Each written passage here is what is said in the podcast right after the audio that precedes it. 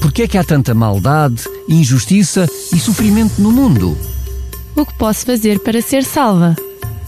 Quando é que vai acabar o mundo? E como? E porquê? Se Deus é só um e se há só uma Bíblia, por que é que há tantas religiões? A história do cristianismo. O programa que dá respostas a estas e a muitas outras questões. A História do Cristianismo, um programa nas tardes da RCS de Daniel Galaio, com a participação do teólogo Paulo Lima. E é com muito prazer que já estamos aqui para mais um programa. Conto com a colaboração e sempre, sempre a legítima presença uh, do teólogo Paulo Lima. Mais uma vez, te agradeço por estares aqui connosco. Olá, Daniel. Cumprimento também os nossos ouvintes. É com felicidade realmente que estamos, eu diria, já na reta final de toda esta Sem série dúvida. de programas. Uh, uh, para si que só agora está a ter contacto com a história do cristianismo, então, pois aconselho viamente que possa ouvir, reouvir e até fazer o download de todos os programas que neste momento se encontram disponíveis em podcast em radiorcs.pt radiorcs.pt no separador de podcasts é só clicar, ouvir quando quiser, onde quiser um, e até fazer o download para o seu aparelho digital e ouvir também quando quiser, até offline, ou seja, sem estar ligado à internet. Tem também como base o livro Grande Conflito, o livro que temos estado a oferecer durante toda esta série de programas, dentro de- deste grande guarda-chuva que é a história do cristianismo. Já vamos para o 43º programa. Se quiser receber então gratuitamente este livro, Grande Conflito, basta entrar em contato connosco para o 219 10 63 10, 219 10 63 10. Teremos todo o prazer de lhe enviar gratuitamente para a sua casa, comodamente, este livro, este best-seller, com mais de 100 milhões de livros distribuídos por todo o mundo e que relata de uma forma fidedigna e paralela com as Escrituras, com a Palavra de Deus, com a Bíblia, aquilo que foi e está a ser a história do cristianismo. Eu digo que foi e que está a ser porque precisamente nestes últimos capítulos e nesta série de programas estamos na parte profética, portanto naquilo que ainda está no provir. E depois, Paulo, peço que faça assim um, um resumo, uma resenha rápida daquilo que foi o programa da semana passada, até para dar a entender a crise que vamos enfrentar agora neste programa, ou seja, a a parte da temática e posteriormente a libertação.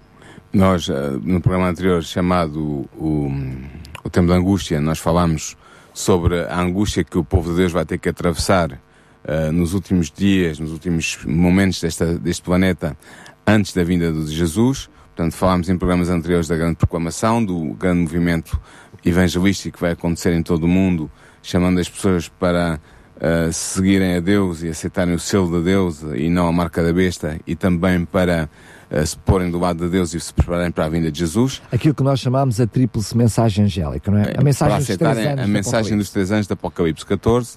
eh, e, portanto, depois disso, em, em consequência dessa grande movimentação do povo de Deus em todo o mundo, em que milhões e milhões estarão envolvidos, vai haver um momento de angústia do povo de Deus, em que eles vão passar por tribulações, é, é a chamada tribulação, para alguns irmãos nossos evangélicos podem conhecer melhor este momento na história da Bíblia como a, a grande tribulação. Vai ser passada, ultrapassada, queremos nós, pelo povo de Deus, só que o povo de Deus vai estar numa situação muito, muito difícil nesse momento. Porquê? Porque haverá uma reação da parte dos ímpios, o Espírito de Deus terá ter-se retirado da terra, estando apenas com, com os santos, e haverá uma reação dos ímpios para procurar destruir o povo de Deus uma reação fisicamente. Sim, é uma reação de revolta e de acusação, porque vão sentir na pele ou vão achar que todo o mal que lhes está a acontecer tem precisamente a ver, para eles, com esses hereges, não é? Sim. Que são aqueles que mantêm fiéis aos Porque, mandamentos. porque à eles, vão estar, os ímpios vão estar submetidos às sete pragas, às sete últimas- pragas do Apocalipse, eh, e vão, vão achar que estão a sofrer essas pragas por causa da, da posição assumida pelos justos, pelos crentes, eh, pelos verdadeiros seguidores de Deus, e portanto vão tentar vingar-se e resolver a situação. E claro que a mente que está por trás desta ação de tentativa de eliminação física do povo de Deus da face da terra é a mente de Satanás, a mente satânica, o príncipe das trevas por excelência. Sendo Portanto- que essa perseguição, hum, quando digamos em perseguição, nós ouvimos falar em perseguição aos santos em toda a história do cristianismo. Sim, é? desde, desde que há cristianismo tem havido perseguição, sim. Mas estamos a falar de uma última perseguição, mas eu Sim, diria exatamente. perseguição no seu clímax com um decreto de morte, não é? Vai É haver um decreto de morte. Portanto, é exatamente. Quando for retirada dos sabatistas a proteção dispensada pelas leis humanas. Desculpa lá, Paulo, só relembrar o que é, que é isso dos sabatistas. Os sabatistas são os que observam todos os mandamentos da lei de Deus, inclusive é o quarto mandamento que diz: lembra-te do dia de sábado para o santificares. Muito bem. Que é o sétimo dia, não o primeiro dia. Uh, e quando for retirada, como estava a dizer, dos sabatistas a proteção que é dispensada a todos os cidadãos de todo o mundo pelas leis humanas que existem, haverá um movimento mundial simultâneo para os destruir. É o tal decreto de morte que tu estavas a referir. Ao se aproximar a data estipulada por esse decreto de morte, os ímpios conspirarão para destruir a odiada seita dos sabatistas e eles decidirão vibrar um golpe decisivo. E haverá um movimento simultâneo em todo o mundo para eliminar fisicamente o povo de Deus da face da terra. Este povo de Deus, alguns deles nas celas de prisões, outros escondidos nas florestas e nas montanhas, continuam a pedir a Deus que os proteja, enquanto grupos de homens armados, impulsionados por hostes de anjos maus, estão a preparar o seu golpe mortífero. E é precisamente agora, na hora extrema, que Deus intervirá para livrar os seus escolhidos. Gritando triunfalmente, nós podemos imaginar, porque isto está tudo no futuro, nós estamos a falar do futuro, nós já, já estamos num, num dos capítulos proféticos do livro do Grande Conflito. Estamos portanto, a falar dos acontecimentos imediatamente, imediatamente antes, antes da, da, segunda, vinda, de Jesus. Jesus. Exatamente. Portanto, gritando triunfantemente, Evan White viu bandos de homens armados que estão perto de cair sobre as suas presas, quando repentinamente cai sobre a terra uma escuridão densa, mais profunda do que a escuridão da noite. E depois um arco-íris cruza os céus e parece circundar cada grupo dos filhos de Deus ainda em oração. As multidões enraivecidas são subitamente detidas, os seus gritos de escárnio e de ameaça cessam, e eles contemplam com temor o arco-íris símbolo da bênção de Deus. Portanto, eu estou, o que eu estou aqui a dizer e que vamos falar neste capítulo, tenho que fazer este prefácio antes, são o resultado de, do estudo da palavra de Deus feito por Ellen White e também das visões que Ellen White recebeu da parte de Deus durante o seu ministério de cerca de 70 anos de vida profética e ao serviço de Deus. Portanto, são visões que ela recebeu para, saber, para os nossos ouvintes saberem quem foi Ellen White e qual é a origem deste livro que foi escrito em 1888 e que se chama O Grande Conflito, podem ir ao primeiro programa no podcast e lá encontrarão as respostas para estas questões. Desculpa lá, e só também é bom da verdade, não é só, eh, nós temos a Ellen White, que é a autora deste livro, portanto, Sim, só para precisar, mas um, ehm, temos também, uh, portanto, outras pessoas que fizeram, eu diria, um trabalho extraordinário, um, ehm, que foi precisamente o estudo do, do, do, detalhado de Apocalipse e Daniel, Sim. que mais tarde Ellen White também vem a beber essa informação e Exatamente. contemplar com este, com, aquilo que é o resultado que nós temos hoje. Portanto, o livro que ela escreveu em 1888 é uma síntese do estudo bíblico e profético das profecias de Apocalipse e de Daniel, portanto da Bíblia, das Sagradas Escrituras, com as visões que ela recebeu diretamente de Deus, Exatamente. a esclarecer e a aprofundar uh, essa, esse estudo.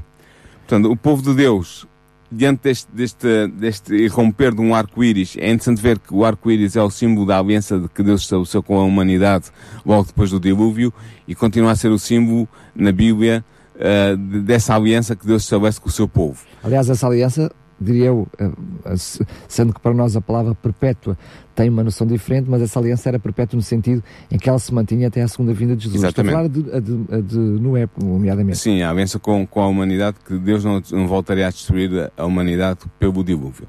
Portanto, o povo de Deus ouve uma voz que lhe diz, olhai para o alto, e erguendo os olhos aos céus, os santos contemplam o arco-íris. Eles observam em visão a glória de Deus e de Jesus sentado no seu, no seu trono, no trono de Deus eles ouvem Jesus pedir ao Pai o seguinte, que é, são palavras que estão em João 17, 24. Pai, aqueles que me deste, quero que onde eu estiver, também eles estejam comigo. E depois ouve-se uma outra voz que diz, eles vêm, eles vêm, santos e puros. Eles guardaram a palavra da minha paciência, andarão entre os anjos. E ao ouvir esta voz, os santos que estão na iminência de serem destruídos pelo, pelos ímpios, dão um grito de vitória. Entretanto, tudo na natureza parece ser do seu curso normal. Os rios cessam de correr, os céus estão cobertos de nuvens escuras que trovejam. Num ponto do céu há um espaço glorioso de onde procede a poderosa voz de Deus dizendo: Está feito. Nós podemos encontrar esta, esta, esta, esta descrição em Apocalipse 16, 17. Muito, muito conhecida ou muito próxima daquela que é o está consumado, não é? Exatamente. No, noutra circunstância e noutro contexto.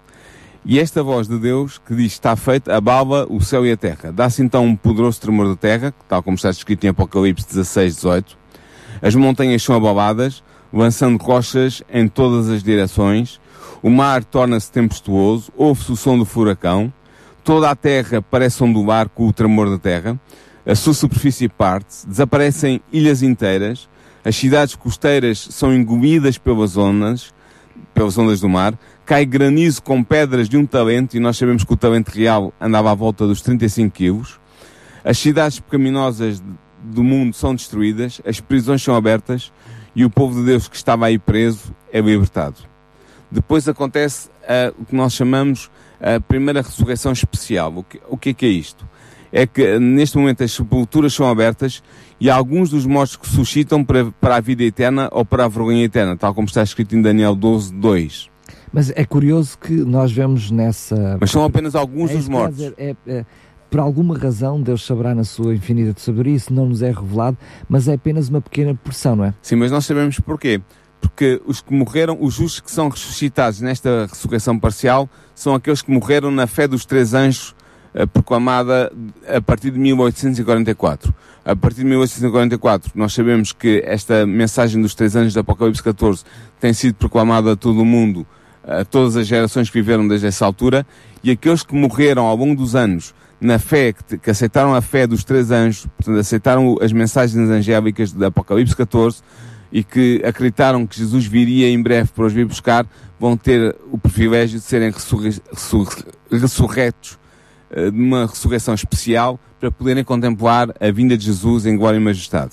Mas há outra ressurreição especial que acontece na mesma altura, tal como nos diz Apocalipse 1.7, perdão, uh, e é a ressurreição do, daqueles que crucificaram Cristo, daqueles que o condenaram, daqueles que o mataram, e daqueles também que ao longo da história da humanidade se têm oposto mais determinantemente contra o cristianismo e contra a pessoa de Cristo. Esses também são ímpios e serão ressuscitados numa ressurreição especial para poderem ver igualmente, igualmente ver se testemunharem pessoalmente a vinda de Jesus e verem quão, quão errados e quão, quão erróneo foi a sua oposição a Cristo e ao cristianismo. Entretanto, perante as convulsões da natureza, que como deves calcular está em completo transtorno, os ímpios tremem de medo, suplicando por misericórdia.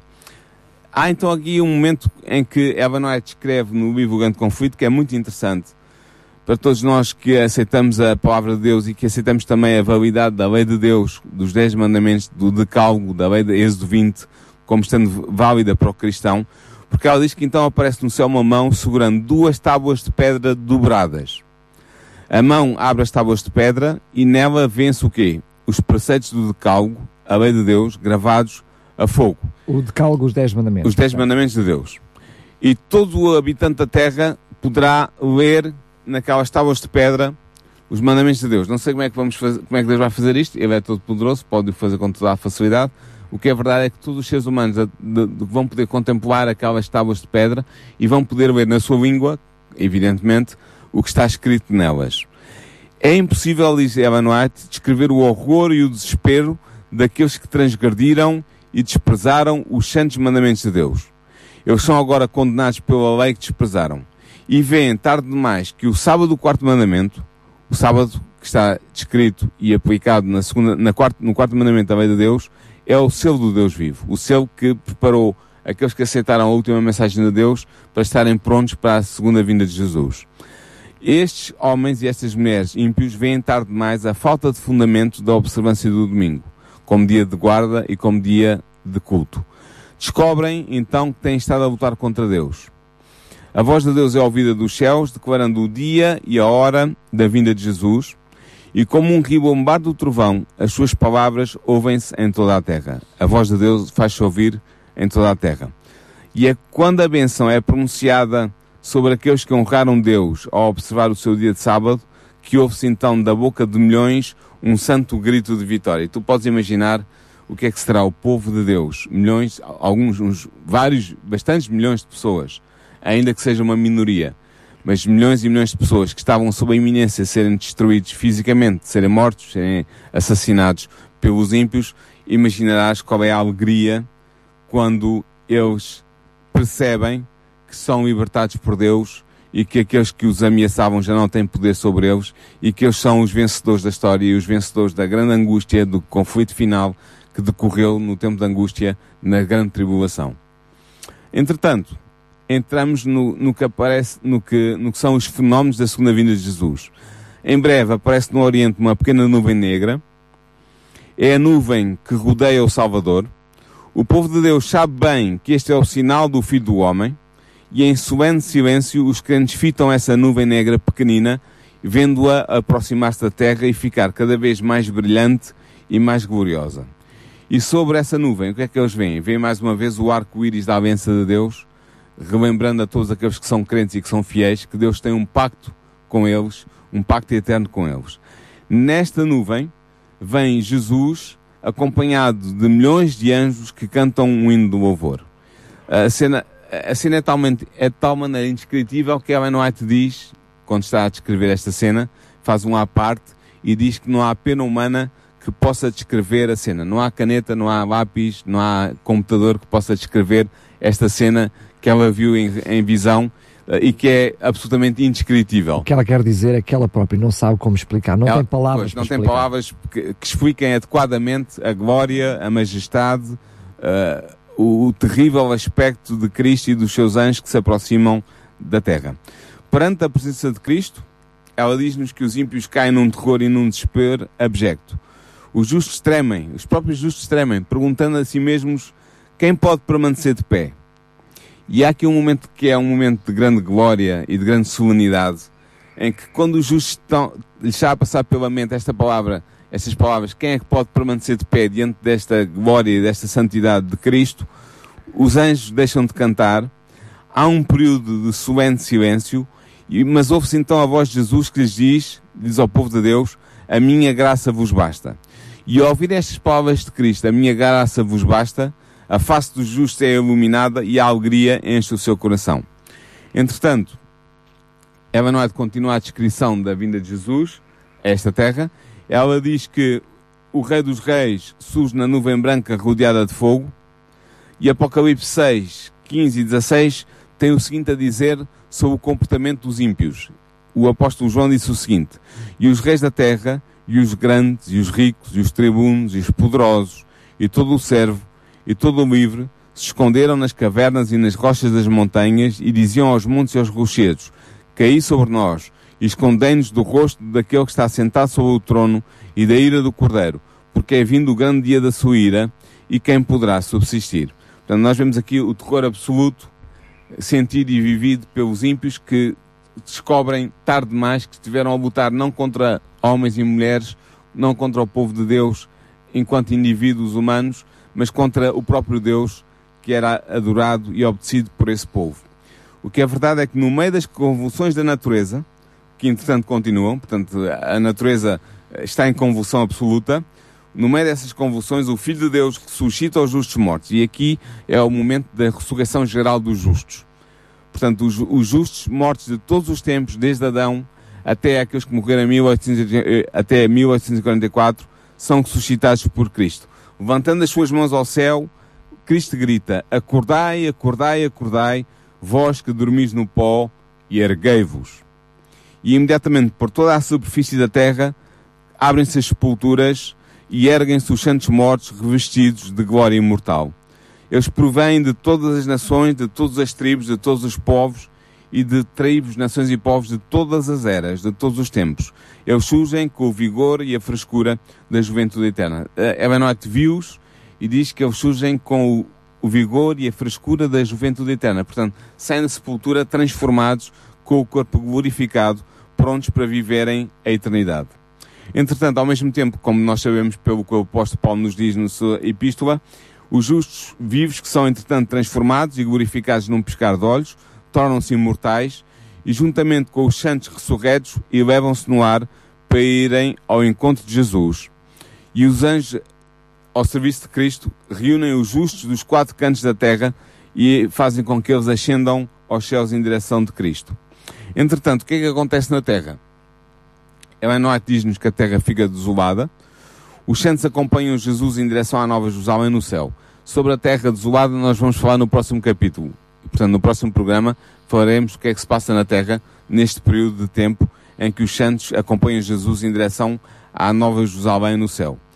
Antes de entrarem na cidade de Deus, os remidos de todas as épocas reúnem-se num quadrado à volta do seu Senhor e Rei. Eva White viu isto, testemunhou, ela viu a multidão inumerável dos milhões e milhões de salvos de todas as épocas reunirem-se num quadrado perfeito, com Cristo no centro. E porquê? Porque com a sua própria mão, Jesus coloca a coroa de vitória sob a cabeça de cada justo. Nós sabemos que aos justos foi-lhes prometido por Cristo uma coroa de vitória, quando vencerem a tribulação e conseguirem alcançar a eternidade, Deus será, Deus na pessoa de Cristo coroará cada justo que alcançou a salvação. E para cada um deles há realmente uma coroa com o seu novo nome inscrito nela. Haverá coroas que têm muitas estrelas, significando isso que aquela pessoa que recebe a coroa foi um instrumento de Deus para a salvação de muitas pessoas. Haverá aquelas coroas que terão menos estrelas, significando que a pessoa uh, contribuiu para a salvação de menos pessoas, mas todas as, as coroas, diz ela, têm pelo menos, no mínimo, uma estrela. Portanto, todas as pessoas que estão na, na, na nova terra, oh, perdão, na Nova Jerusalém, herdarão uma coroa que terá pelo menos uma estrela a indicar que eles foram coobreiros com Cristo na salvação de seres humanos que, como eles, precisavam de viver essa, esse Evangelho para alcançarem salvação. Portanto, estas coroas são coroas gloriosas, coroas, são diademas que coroam cada santo de Deus como rei, porque nós sabemos que os santos serão reis e sacerdotes de Deus pela eternidade, e cada santo terá uma coroa com estrelas, conforme o contributo que deu para a salvação de outras almas. Entretanto, perante a multidão dos remidos está a cidade santa, a Nova Jerusalém, que está no céu ainda, neste momento, e que estará também neste momento em que, ao qual eu me estou a referir agora, uh, quando os santos ascenderem aos céus. Entretanto, Jesus abre os portões de pérolas, porque nós sabemos, segundo Apocalipse, que as, os portões, de, os 12 portões da Cidade Santa são feitos de uma pérola só. E, portanto, Jesus abre os portões de pérolas e os membros salvos de todas as nações entram por eles e penetram na Cidade Santa. E ali eles contemplam o paraíso de Deus, que tinha sido o lar de Adão antes da queda e que foi transportado para o céu por ordem divina. Ouve-se a voz de Deus que lhes diz: o vosso conflito terminou, herdai o reino preparado para vós desde a fundação do mundo. E como será Daniel emocionante naquela hora, quando Deus, ao olhar para os resgatados, verá neles a sua imagem perfeita, uma vez comovida à mancha e à desfiguração do pecado. E mais uma vez, a humanidade estará em reunião e em harmonia com Deus. Terá sido posto de parte o problema do pecado e os seres humanos glorificados que alcançaram a redenção, que são objeto do amor de Deus, estarão como humanidade, como representantes da, da humanidade, novamente em harmonia com Deus. Deixará de haver a separação que hoje existe, em que não nos é permitido ver a face de Deus, e estes santos, estes homens e mulheres resgatados, poderão comungar com Deus e a humanidade estará novamente em harmonia com o seu Criador. A alegria do Salvador, de Cristo Jesus, está em ver no reino da glória os homens e as mulheres que foram salvos pela sua agonia e pela sua humilhação no Calvário. E os redimidos partilharão a alegria de Cristo ao contemplar entre os salvos aqueles que foram ganhos para Cristo através das suas orações, dos seus esforços e dos seus sacrifícios de amor. Portanto, por isso é que eles vão ter uma, pelo menos uma estrela, todos terão pelo menos uma estrela, haverá uns com muitas, outros com menos, mas são, é o símbolo do trabalho que aqueles seres humanos fizeram ao serviço do Evangelho para resgatarem outros seres humanos das trevas e para os levarem para a luz da salvação. Portanto, eh, nós partilharemos, nós estivermos lá, e Deus queira que sim, nós iremos partilhar a alegria que Cristo contempla, que Cristo tem ao contemplar os milhões de salvos pelo seu sacrifício na cruz do Calvário. Entretanto, há aqui um momento que Ellen White descreve no seu livro Grande Conflito, que é muito emocionante, que eu acho especialmente tocante, porque a certa altura os dois Adãos estão prestes a encontrar-se. Nós sabemos de Adão, o pai da raça humana, que foi criado por Deus, que está, como está descrito em Gênesis 1 e 2, e sabemos também do segundo Adão, de que fala Paulo, que é Cristo Jesus, que veio viver, uh, cobrir o espaço de, de, vida que Adão não conseguiu vencer, ou seja, cobrir um, os desafios que Adão não venceu, porque caiu em tentação, mas que Cristo venceu e, portanto, ele é o segundo Adão. Ou seja, também no seu estado de Gênesis, digamos assim, porque veio ao mundo também sem pecado, tal e qual como veio uh, Adão, não é? Ou seja, é verdade que é filha de mãe pecadora, não é? Sim, é, de Maria. É, de Maria, mas vem nessa mesma condição, com a mesma possibilidade de poder viver sem pecado, como Adão também teria tido. E, que, e Cristo ultrapassou, nesse estado, ultrapassou a prova que teve que suportar e, e, e só assim tornou possível ser o, o sacrifício dele também ser substitutivo pelo nosso, não é? Exatamente. Ora bem, o Filho de Deus, nesta circunstância, na Nova Jerusalém, está de braços abertos para receber o pai da nossa raça, Adão, o ser que ele criou, que pecou contra o seu Criador e por cujos pecados o Salvador leva em si e levará por toda a eternidade as marcas da salvação, ou seja, as mãos feridas, o lado ferido, a fronte ferida, os pés feridos. Adão, em humilhação, diz Ellen White, lança-se aos pés de Jesus. Mas o Salvador ergue-o com ternura e ordena-lhe que olhe novamente para o Éden, de onde ele fora exilado por causa do pecado. Adão é agora reinstalado de novo no seu domínio. Ele olha à sua volta e contempla a multidão dos milhões e milhões de seres humanos redimidos que constituem a sua família, a família humana, e que agora estão no paraíso de Deus. E ele lança então em gratidão, lança a sua coroa aos pés de Jesus e abraça o Salvador. Portanto, este é um momento tocante em que os dois Adãos Haverá se encontram. Muitos, é? mas esse será Haverá muitos, mas este é um momento especial em que É se encontram verdade. realmente os dois Adãos na, na, na, na- no testemunho dos milhões e milhões que foram salvos. Tenho alguma curiosidade em ver, por exemplo, Estevão abraçar Paulo e vice-versa, por Sim, exemplo. é verdade. Eu acho que, este, por, porque diz isso, Estevão vai ter um uma grande surpresa quando vir Paulo e penso que eles vão ter muito que conversar. É verdade. Mas não é só Estevão, nós pensamos muitas vezes em Estevão e em Paulo, mas há outro que. Eu diria outro- que este personifica, eu diria, o pior, mas há Sim, mais. mas há há- mais, não, mesmo na Bíblia há outro, por exemplo, Manassés e Isaías. Isaías. Isaías terá sido morto por ordem do rei Manassés, mas Manassés converteu-se no fim da no fim da sua vida e, portanto, em princípio vai estar na Nova Jerusalém. E quando Isaías vir Manassés vai, ter, vai ficar muito admirado, com certeza. portanto, eles vão ter muita coisa para conversar. Mas é como tu dizes, estes dois casos que são bíblicos eh, representam uma série inúmera, inumerável de outros casos de pessoas que vão encontrar os seus algozes, aqueles que talvez os, os- foram os seus assassinos ou os seus, ah, os seus homicidas ou, ou que lhes fizeram mal e as pessoas vão encontrá-los lá e vão ficar a saber o que é que aconteceu pela boca dessas próprias pessoas, porque a misericórdia e a graça de Deus é tão grande que ela é capaz de salvar o pior dos pecadores desde que ele se arrependa. E haverá muitos pecadores arrependidos no céu, com toda a certeza. No próximo programa vamos também perceber que nada disso ficará por explicar, não é? Exatamente, vamos ver que durante o milénio, que, é o objeto de estudo do próximo programa, durante o milénio nós poderemos estudar a, vi- a nossa vida e a vida dos outros que, que interagiram connosco e vamos perceber tudo o que aconteceu, quais eram as razões que Deus teve para permitir que aquele evento acontecesse ou que aquele outro evento não acontecesse na minha vida e na interação da minha vida com a vida daqueles que estavam ao meu redor. Mas, entretanto, há uma descrição de Apocalipse Apocalipse 7 e Apocalipse 14, que descreve os salvos no mar de cristal. Realmente, sobre o mar de cristal, perante o trono de Deus, reúne-se a multidão que venceu a besta, que venceu a sua imagem e que venceu a sua marca.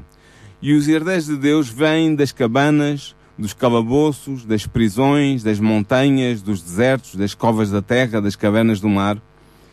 Na terra, eles foram muitas vezes pobres, aflitos, atormentados, perseguidos, assassinados.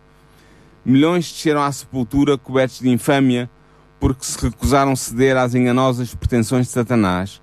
Foram julgados pelos tribunais humanos como os mais vis criminosos. Mas agora é Deus o juiz. Agora o juízo cabe a Deus. E agora as decisões judiciais da terra são revertidas.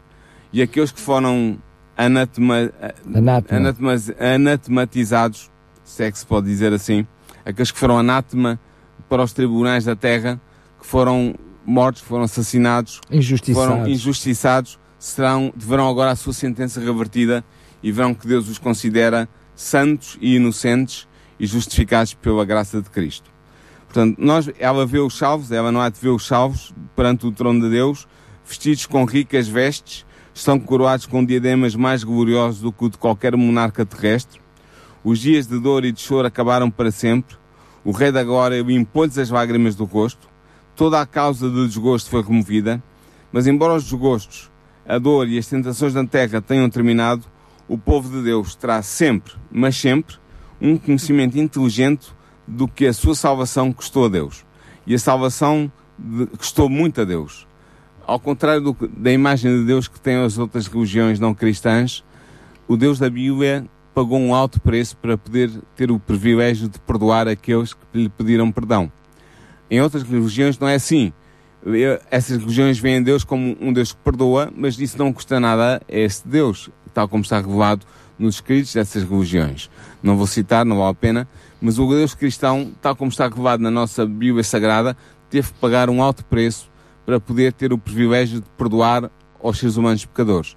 Esse preço foi o sofrimento do Filho de Deus na terra, que culminou na cruz, mas foi também o sofrimento do próprio Deus Pai e do próprio Deus Espírito Santo, quando naquele momento da cruz, da crucificação de Cristo, em que ele assume os pecados de toda a humanidade sobre si, em que há um como que rasgar dos laços da, da, da Trindade, porque Deus Pai e Deus, Deus Espírito Santo afastam-se de Deus Filho, que está na cruz, como, como recebendo uh, sobre si os pecados da humanidade, e portanto há um rasgar dos laços que uniam a, Trindade desde não, toda a eternidade. Não pode haver ligação entre Deus e o pecado. É? Exatamente, e Cristo ali na cruz assume o pecado sobre si. Portanto, houve, houve um, um como, como, dizer, um sofrimento psíquico, se podemos falar assim, uh, da parte de Deus muito, muito forte naquele momento, que envolve não apenas o sofrimento que físico e, e psicológico e espiritual que o Filho de Deus está a sentir, e ele é propriamente Deus, é Deus com toda a propriedade, mas também o próprio Deus Pai e o próprio Deus Espírito Santo sofrem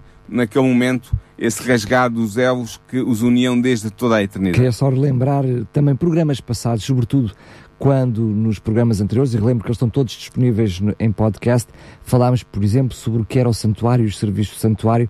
Lembram-se precisamente daquele, da, daquela imagem, daquele tipo, o antitipo agora Jesus, não é?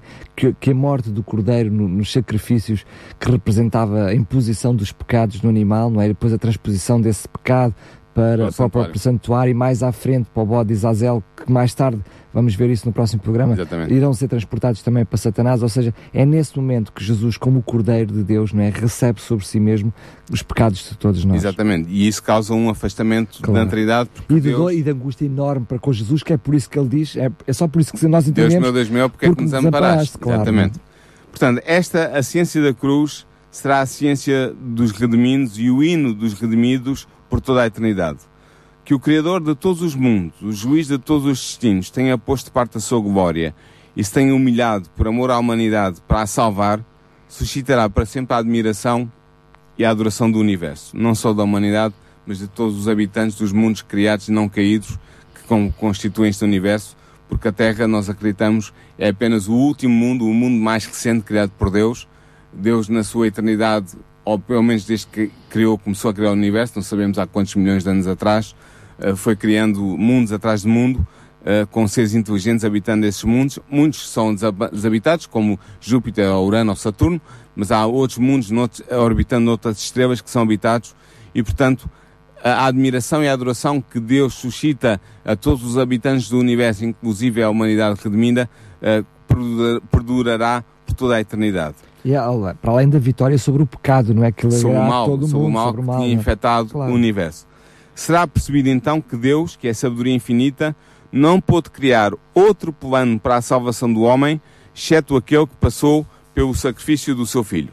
Portanto, Deus teve necessariamente que pôr este plano em prática para resolver o problema do pecado. E não havia outra Não havia hipótese. outra hipótese, outra alternativa. Porque se houvesse, Portanto, Deus iria evitar a morte do seu próprio filho. Claro, é? e o sofrimento que o próprio Deus sentiu, Deus Pai, Deus Filho e Deus Filho Espírito Santo sentiram uh, no momento do Gólgota. Portanto, Uh, este plano era absolutamente necessário para a resolução eficaz do problema do mal na Terra e no universo, e a compensação por esse sacrifício feito por Deus é a alegria de repovoar a Terra com os resgatados, santos, felizes e imortais, com os seres humanos que foram libertados do mal e que foram recebidos por Cristo e que foram salvos por Ele.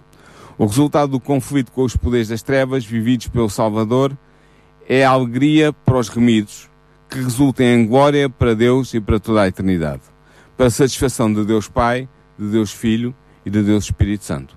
E aqui uh, neste, acaba, não é, encerra assim este capítulo, deixando-nos a contemplar a glória eterna que recai sobre os filhos de Deus, a possibilidade que eles terão de viver eternamente com Deus e de continuarem a estudar por toda a eternidade a ciência da cruz, portanto, a ciência do plano da salvação, daquilo que esteve envolvido, uh, o que é que foi necessário para Deus poder pagar este preço que nos dá hoje a nós que aceitamos Jesus Cristo, que nos dá hoje a redenção e a salvação eterna.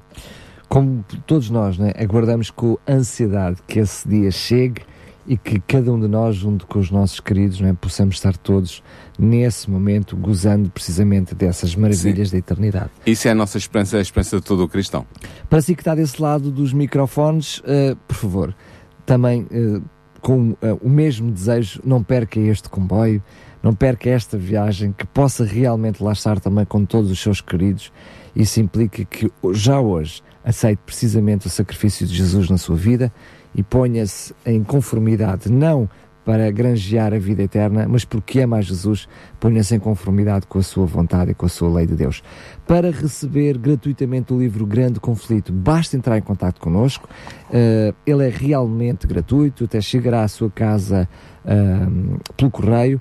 Basta ligar para nós 219 10 63 10 219 10 63 10 ou então dirigir-se ao site da RCS em radiorcs.pt e colocar, preencher o formulário apenas com o seu nome e com o seu contacto, com a sua morada, para receber gratuitamente o Grande Conflito, este best-seller com mais de 100 milhões de livros distribuídos em todo o mundo, mais de 600 ricas páginas que contam a história do cristianismo e também relatam estas hum, histórias, diria eu, que ainda estão por vir, que são estas profecias bíblicas. Relembramos também em podcast todos os outros programas, bem como este programa. Ele passará ainda noutros horários em reposição aqui na sua rádio, mas estará disponível sempre, todos os dias, a todas as horas, em podcast em radiorcs.pt. Agora sim, já fomos ao longo do nosso programa dando um lamiré daquilo que seria o programa que vem, o 44 programa, mas uh, peço-te, Paulo, que possas uh, ainda poder trazer aqui um gostinho, deixar um gostinho em cada um de nós para uh, não perdermos o próximo programa. Sim, neste programa nós vimos, em resumo, posso dizer, vimos a, a vinda de Jesus, um, o, o que acontece com os santos depois de Jesus vir à Terra e os resgatar e os levar para a Nova Jerusalém que está no céu, e portanto vimos o que é que acontece, digamos assim, o início da eternidade para os santos. Mas é, o que se passa é, é o período de mil anos que, segundo Apocalipse, capítulo 20, se não estou em erro, uh, acontecerá entre a segunda vinda de Jesus e a destruição da Terra, nós, como nós vimos no programa que, que, que, que acaba agora, será uma destruição praticamente absoluta, os ímpios ficarão mortos e a Terra ficará destruída, e portanto haverá um período de mil anos entre a segunda vinda de Jesus e a descida da Nova Jerusalém novamente a esta terra para resolver finalmente o problema do pecado, para haver a ressurreição dos ímpios e para eles serem julgados, condenados e destruídos. Durante este milénio, durante este período de mil anos, vamos ver o que é que acontece. Não vou abrir mais claro, uh, uh, senão não temos segredo, o senão não vale a pena ouvirem o próximo programa, mas vamos ver no próximo programa o que é que acontece durante estes mil anos, este milénio, na Terra, enquanto os justos já estão no céu. Muito bem. Não percam então os próximos capítulos, é já na próxima semana. Enquanto isto, pode ouvir e reouvir não só este, mas todos os outros programas em radiorcs.pt. Porquê é que há tanta maldade, injustiça e sofrimento no mundo? O que posso fazer para ser salva? Quando é que vai acabar o mundo? E como? E porquê? Se Deus é só um e se há só uma Bíblia, porquê é que há tantas religiões? A história do cristianismo. O programa que dá respostas a estas e a muitas outras questões. A história do cristianismo. Um programa nas tardes da RCS de Daniel Galaio com a participação do teólogo Paulo Lima.